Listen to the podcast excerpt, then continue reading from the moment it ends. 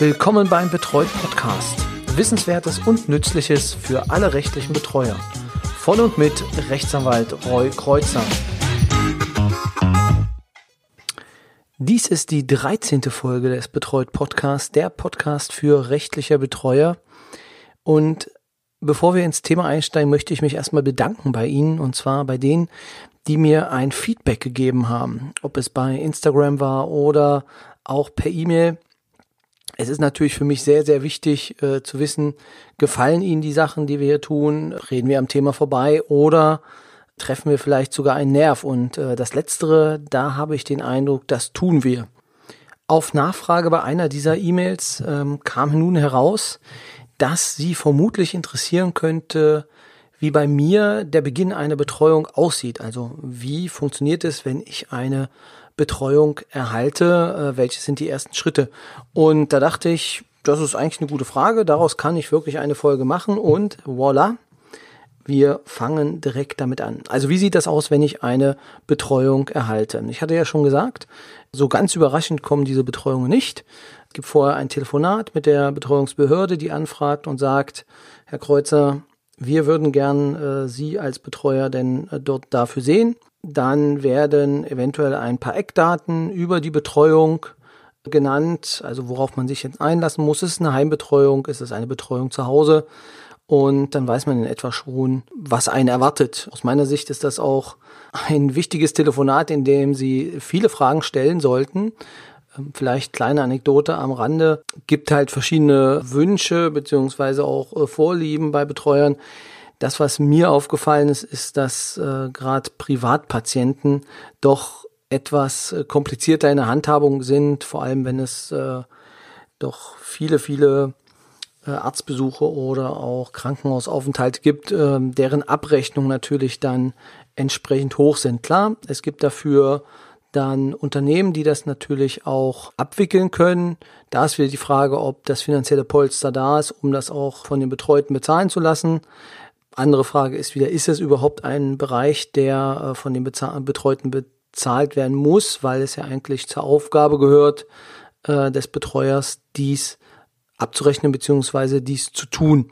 Kann man jetzt unterschiedlicher Auffassung sein, aber wenn einfach äh, das Geld nicht ausreicht, weil die äh, Person im Heim ist und eine Abrechnung pro Monat meinetwegen knapp 80, 90 oder 100 Euro kostet, also ein Service, ein Abrechnungsservice, dann stellt sich die Frage in der Regel ja nicht. Also das kann dann schon sehr aufwendig sein.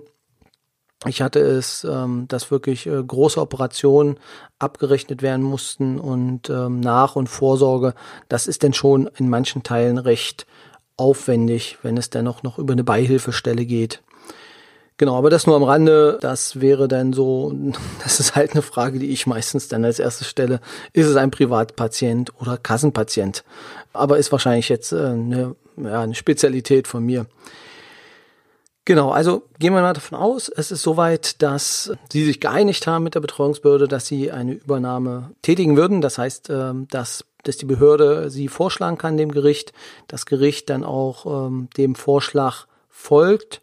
Dann kommt die Betreuung bei Ihnen eingetrudelt und in der Regel, je nachdem, ob es eine Eilbetreuung ist oder eine normale Betreuung, kommt sie per Fax oder per Post meist vorab schon per per Fax, damit sie dann schon handeln können. Hatte ich glaube ich auch schon gesagt, in der Regel Freitagmittag tauchen dann diese Betreuungen auf. Also ich habe wirklich schon teilweise Panik immer denn am Mittag des Freitags nochmal in den Kasten zu gucken, in den Faxkasten. Bei mir kommen die Fax ja per E-Mail an, damit ich sie gleich digital habe. Dazu vielleicht aber irgendwann dann später mehr, wenn es um die, um die Ausstattung des Büros geht, wo wir auch nochmal drauf eingehen werden ist es so, dass äh, ich dann meistens immer dann freitags mittags noch einen Beschluss drin finde. Da ist dann natürlich nicht mehr so viel möglich.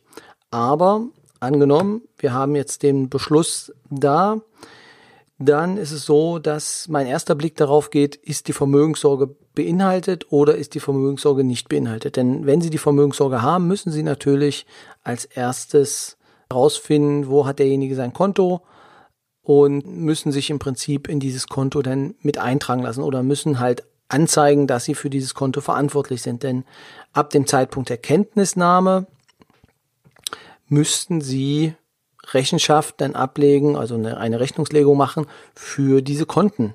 Und äh, alles, was denn in, zu der Zeit passiert, indem sie schon mit im Boot sind, äh, wird dann natürlich schwierig. Man kann es natürlich erklären oder derjenige sagt, ja, ich habe die Abbuchung gemacht und quittiert Ihnen denn diese Abhebungen, das ist dann der Idealfall und so sollte es dann auch sein, wenn er das selber war, nützt Ihnen natürlich nichts, wenn denn am Anfang des Monats das ganze Geld abgehoben ist und Sie dann nichts mehr auf dem Konto haben. Genau. Das heißt, als erstes gehen Sie mit Ihrem, also meistens mit dem Beschluss, mit dem, mit dem Faxbeschluss, dann zum zur Bank. Jetzt ist natürlich wieder die Frage, in der Regel wollen die natürlich den Originalbetreuerausweis sehen, aber aus meiner Sicht, ich arbeite meistens mit der Sparkasse hier vor Ort zusammen, reicht denen dann auch der Nachweis, wenn sie ein, also wenn sie das Fax sehen, wenn sie sehen, das Fax ist ganz, ganz neu, dass sie dann wenigstens äh, ihnen den Auskunft geben und dass sie dann auch handeln können. Das Original müssen sie dann hinterher auch nochmal vorzeigen. Ist sowieso eine spannende Geschichte, dass sie eigentlich ja immer das Original des Betreuerausweises mithaben müssen, wenn sie in der Bank sind, um sich zu legitimieren. Aber das werden die meisten von Ihnen, die schon länger dabei sind, wissen, wenn man sie auch kennt vor Ort, dann funktioniert das meistens auch ohne dieses Legitimationspapier. Weil im Prinzip sagt ja dieses Legitimationspapier, also der Betreuerausweis, der grüne Ausweis zeigt ja, Sie sind noch Betreuer und Sie dürfen, sind noch legitimiert und mussten dann nicht den Ausweis wieder zurückgeben oder jemand anders ist dafür zuständig. Deswegen ist es aus meiner Sicht, beziehungsweise ist es halt Kulanz dann des, der, der, des Instituts, äh, mit dem sie zusammenarbeiten, wenn ihnen dann die Auskunft auch ohne Ausweis gegeben wird. Aber wenn sie halt vertrauensvoll mit ihrer Bank zusammenarbeiten, dann äh, funktioniert das in der Regel.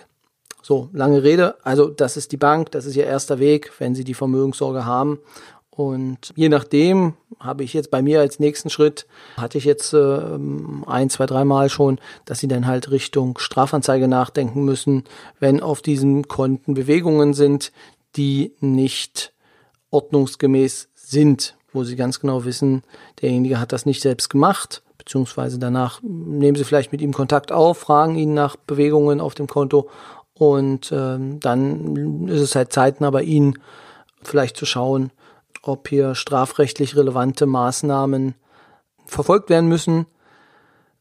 Wichtig ist das, dass das, wenn sie es tun, relativ zeitnah passiert, da es natürlich auch noch Überwachungsvideos gibt bei Barabhebungen, die natürlich dann noch angefordert werden können. Je länger sie sich damit Zeit lassen, desto schwieriger wird es an der Stelle auch. Genau. Danach geht es dann weiter, wenn sie denn das Konto halt übernommen haben. In der Regel, bei mir ist es so, dass ich dann sage, dass ich es gerne ins Online-Banking direkt mit reinhaben möchte, weil es ja dann doch Konten oder Banken sind, bei denen sie auch mehrere Klienten haben. Dann, ja, funktioniert das meistens dann auf Zuruf nach einer gewissen Zeit, dass dann entsprechend das Konto im Online-Banking verfügbar ist. Meistens am nächsten Tag. Dann ist es so, dass bei uns in unserem Programm, was wir haben, im Butler wird dann die Person angelegt die Anlage übernehme ich selber, damit dann, also auch das Betreuungsverhältnis, aber da komme ich nochmal drauf, wenn wir das Butler-Programm vorstellen, wie das ganz genau denn funktioniert.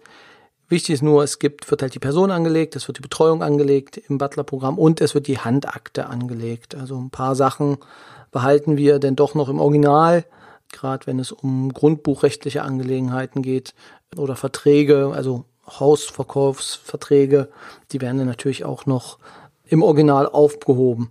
Aber Bescheide und sowas werden bei uns nur in die Tagespost abgeheftet, also nicht mehr der Person zugeordnet. Was natürlich da auch noch mit hineinkommt, ist, wenn Sie Unterlagen haben wie Geburtsurkunden, die kommen dann auch in die Handakte.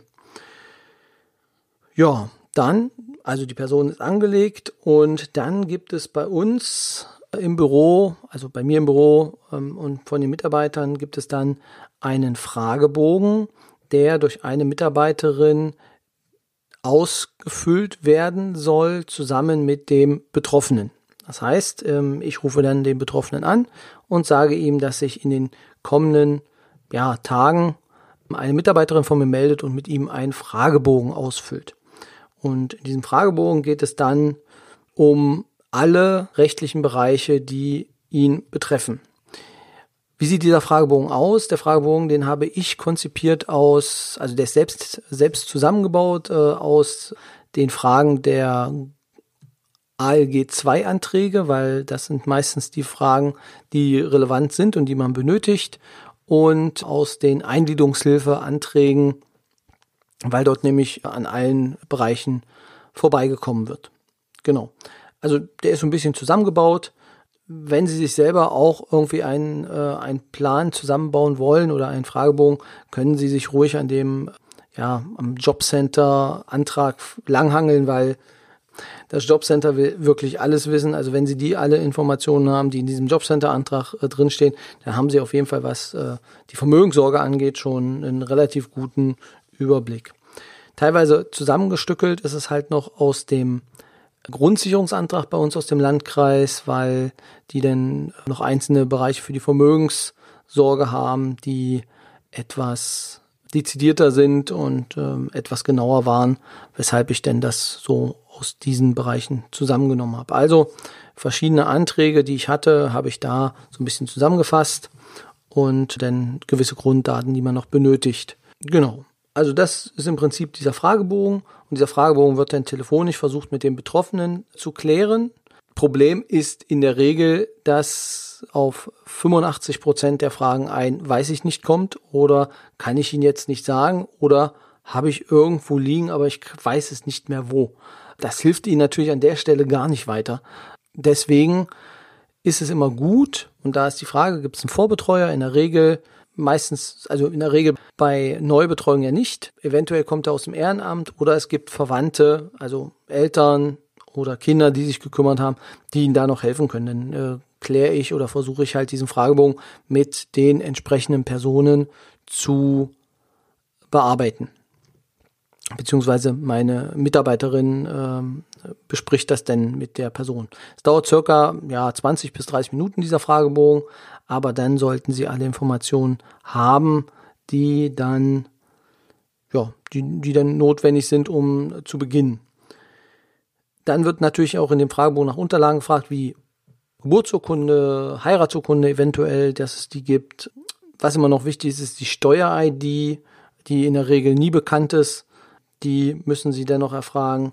Mietverträge, ob es die gibt, das würden Sie dann dementsprechend auch ja, versuchen herauszubekommen, beziehungsweise wer der Vermieter ist, wo derjenige wohnt. Das sind dann so hm, Sachen, die Sie halt dann in dem Fragebogen abprüfen. Der Fragebogen dient dann auch, oder das ist der Idealfall, dient dann natürlich auch für den, den ersten persönlichen Kontakt beim Besuch, den es denn danach irgendwann gibt weil man dann natürlich fragen kann, wo haben Sie die Unterlagen da, beziehungsweise können wir die mitnehmen. Also haben Sie den Mietvertrag da, dann würde ich den nämlich nochmal ja, kopieren beziehungsweise scannen, dass wir ihn dann auch für uns zur Verfügung haben, wenn wir ihn brauchen. Oder man kann ihn dann direkt anfordern und das ist dann der nächste Schritt, wenn dieser Fragebogen fertig ist, dann kriegt ihn eine weitere Mitarbeiterin und ähm, wertet ihn aus und gibt alle wichtigen Informationen dann in das Programm ein, in den Butler, so dass wir dann die meisten Sachen da haben. Das, was dann noch passiert, ist, dass es natürlich viele Kontaktdaten gibt. Also das heißt, äh, der Vermieter, äh, die Krankenkassen, die werden dann angeschrieben von uns mit dem, mit einem Meldeschriftsatz, dass wir jetzt Betreuer sind und dass wir jetzt das vertreten. Also in, dem Programm bei Butler zum Beispiel gibt es eine Vorlage dafür für einen Meldeschriftsatz dass man sich dann halt vorstellt und sagt, bitte ganze Post jetzt an mich. Und ja, das geht dann bei uns immer per Fax raus. Und dann in der Regel sollte das dann umgestellt sein. Es gibt natürlich einige Krankenkassen, da funktioniert es sehr schleppend. Da kommen dann die Unterlagen trotzdem wieder beim Betroffenen an. Hatte heute erst wieder äh, den Fall, dass ein Wohngeldantrag, der eigentlich, den wir gestellt haben, den wir auch be, also beschieden bekommen haben, beziehungsweise der, der Bescheid dann an uns ging oder an mich dann in die, in, ins, ins Büro, rief mich dann heute der Betreute an und sagte, er hätte jetzt den Weiterbewilligungsantrag in der Post gehabt, wo ich mich dann auch frage, warum geht der dahin? Gut, holt man sich dann ab oder lässt sich zuschicken, beziehungsweise füllt es denn aus. Ich denke, ich glaube sogar, es ist schon längst passiert, aber dass der Antrag gestellt ist. Gut, da muss man dann immer mal drüber weggucken, beziehungsweise nochmal hingucken. alles nur Menschen, machen alle Fehler und äh, sollte man den nicht so auf die Goldwaage legen. Genau.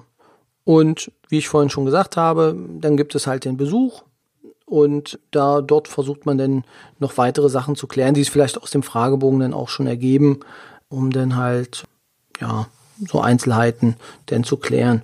Also es ist, klingt ein bisschen statisch, aber es funktioniert natürlich auch nicht in 100 Prozent der Fälle so, wie ich es jetzt auch äh, erklärt habe. Aber das ist jedenfalls jetzt eine, eine, ja, ein Schema, was, was wir im Büro jetzt für gut erachten, äh, also erachtet haben. Was ich noch mache ist, jetzt muss man dazu sagen, ich habe ja drei Mitarbeiter und ja, Franziska, die ich an der Stelle nochmal grüßen will, die sich um den Podcast kümmert und das die Accounts bei Instagram, Facebook und Twitter betreut. Ganz, ganz großes Lob. Nochmal an dieser Stelle drei Mitarbeiter und also Franziska, die mir noch ein wenig zuarbeitet. Dort gibt es dann in der Regel am Freitag ähm, noch ein Gespräch, wenn wir Erstbetreuungen haben, dass dann nochmal erklärt wird, wer das ist, beziehungsweise was diese Person ausmacht, warum wir sie bekommen haben, welches Krankheitsbild es eventuell gibt, dass man das schon mal durchspricht, damit die Damen denn, wenn sie ans Telefon gehen, auch halbwegs wissen, dass das jetzt ein Betreuter ist oder eine Betreute. Klappt natürlich nicht immer in 100 Prozent der Fällen, dass man es denn alles macht, weil Betreuungs, also bei mir sind Betreuungen immer auch eine Wellenbewegung, dass denn es mal eine Zeit lang keiner, keine neue Betreuung gibt und dann kommen wieder zwei, drei. Das ist halt sehr unterschiedlich, äh, je nachdem. Manchmal kommt dann halt eine Eilbetreuung dazu und dann häuft sich's.